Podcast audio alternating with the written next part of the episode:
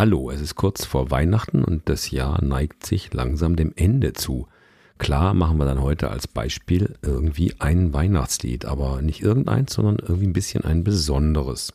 Es geht heute darum, wie die Jazzmusiker eigentlich zu ihren Jazzstandards kommen oder wo bedienen die sich eigentlich und wie passiert sowas. Und da habe ich heute ein ganz gutes Beispiel dafür. Ich bin Klaus und das hier ist eine neue Episode von Besser Improvisieren an der Jazzschule Berlin.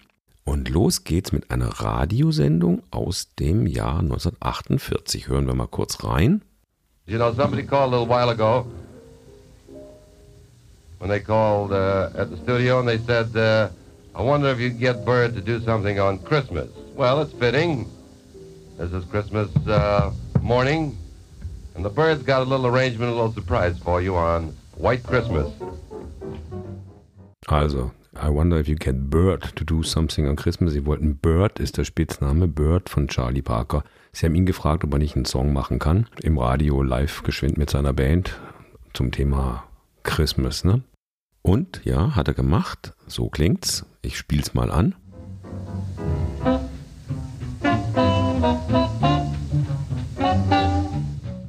Kannst du dir selber im Netz raussuchen. Charlie Parker White Christmas. Gibt es kein Vertun, das findest du auf YouTube sofort.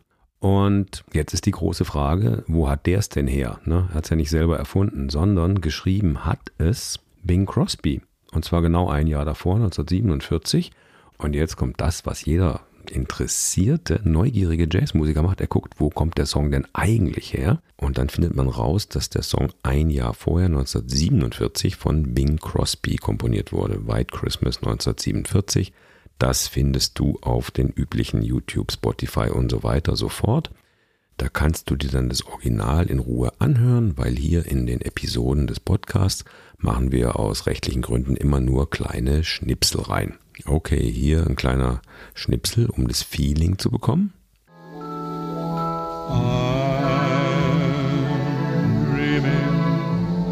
of a white Christmas. Und so weiter. Eigentlich witzig, dass schon damals 1947 hat man schon geträumt von einer weißen Weihnacht, so wie es als Kind war. Also offensichtlich gab es da auch schon Probleme mit dem Schneefall. Aber das müsste man jetzt genau recherchieren. Dafür ist jetzt der, diese Episode oder dieser Podcast nicht da. Aber wenn du rausfindest, ob äh, in 1947 in Amerika ein Haufen Schnee oder nicht war, dann bitte gerne in die Kommentare rein. Wir freuen uns auch über solche Nachrichten. Ja, aber jetzt um was geht's da eigentlich? Also, Bing Crosby schreibt ein Stück, ja, singt es wie eine Ballade, relativ schmalzig sogar, wenn man das so sagen will, in diesem Stil eben mit Geigen und Orchester und so weiter. Und Charlie Parker hat so gehört und hat dann das Stück sozusagen durch seinen eigenen Filter gejagt. Und was kam dann dabei raus? Naja, eben seine Version. Ich habe beide Versionen angehört und habe dann eine kleine Playback-Datei gemacht in iReal. Die lege ich dir hier auch bei.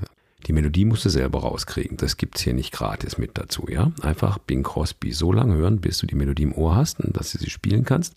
Und dann kannst du es hier dazu ausprobieren. Das Playalong dazu hier, was ich benutzt habe, ist in C. Und die Akkorde kann man so und so machen. Ich habe sie ungefähr von Charlie Parker übernommen, aber auch natürlich ungefähr von Bing Crosby. Aber ich habe sie so gemacht, dass man sehr schön drüber improvisieren kann. Das sind ganz gute Changes zum drüber spielen. Also seine Changes heißt, es ist eine schöne Akkordfolge. Also ein, es eignet sich gut als Improvisationsvehikel. Also wenn du ein Stück entdeckst von irgendeiner jungen Sängerin zum Beispiel oder einem jungen Jazzmusiker und es gefällt dir, dann spiel's gerne so, wie der es spielt, aber geh auch zurück und guck mal in der Historie, wer es alles gespielt hat. Das ist ja heutzutage nicht mehr kompliziert mit YouTube. Sowas war ja früher extrem kompliziert. Also ich erinnere mich daran, dass wir da an verschiedenen Kassetten zurechtspulen mussten, wo wer was es wie gespielt hat, um überhaupt mal eine Idee zu bekommen, wer es dann wie verändert hat oder eben auch um zu sehen, wer bei wem eigentlich abgeguckt hat. Ja, und genau so auf diese Art sind überhaupt die Jazz-Standards entstanden. Diese Musical-Songs wurden aufgeführt und immer die tollsten Melodien, die man sich gut merken kann sozusagen, die Refrain-Teile, die wurden dann zu diesen 32 taktigen Jazz-Standards und daraus ist dann im Prinzip das Reelbook oder dieses Great American Songbook entstanden, diese riesige Fülle an Songs mit diesen AABA oder 2x16 Formen, von denen es so viele gibt und über die die Jazzmusiker einfach liebend gerne improvisieren.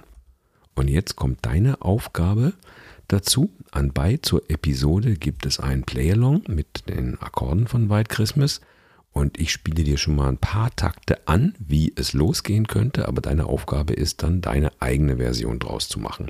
Und wenn du mal vorspulen willst in den Episoden, das ist hier ein Update, deswegen kann ich das schon sagen, in der Folge Nummer 53 äh, haben wir dann behandelt, wie man ein Stück in vielen verschiedenen Stilistiken spielen kann und wie man dabei iReal Pro, dieses Programm, gut benutzen kann. Ja, okay, also hier ein paar Takte, wie es losgehen könnte und du machst es dann selber weiter. Kommt ein bisschen Intro, acht Takte und dann spiele ich das Thema dazu. Okay, geht los. One, two, three.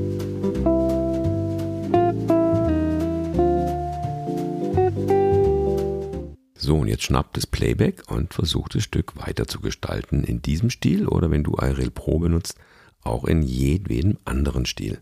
Okay, in diesem Sinne, jetzt, wenn du die Folge live hörst, dann wünsche ich jetzt ein schönes Weihnachtsfest.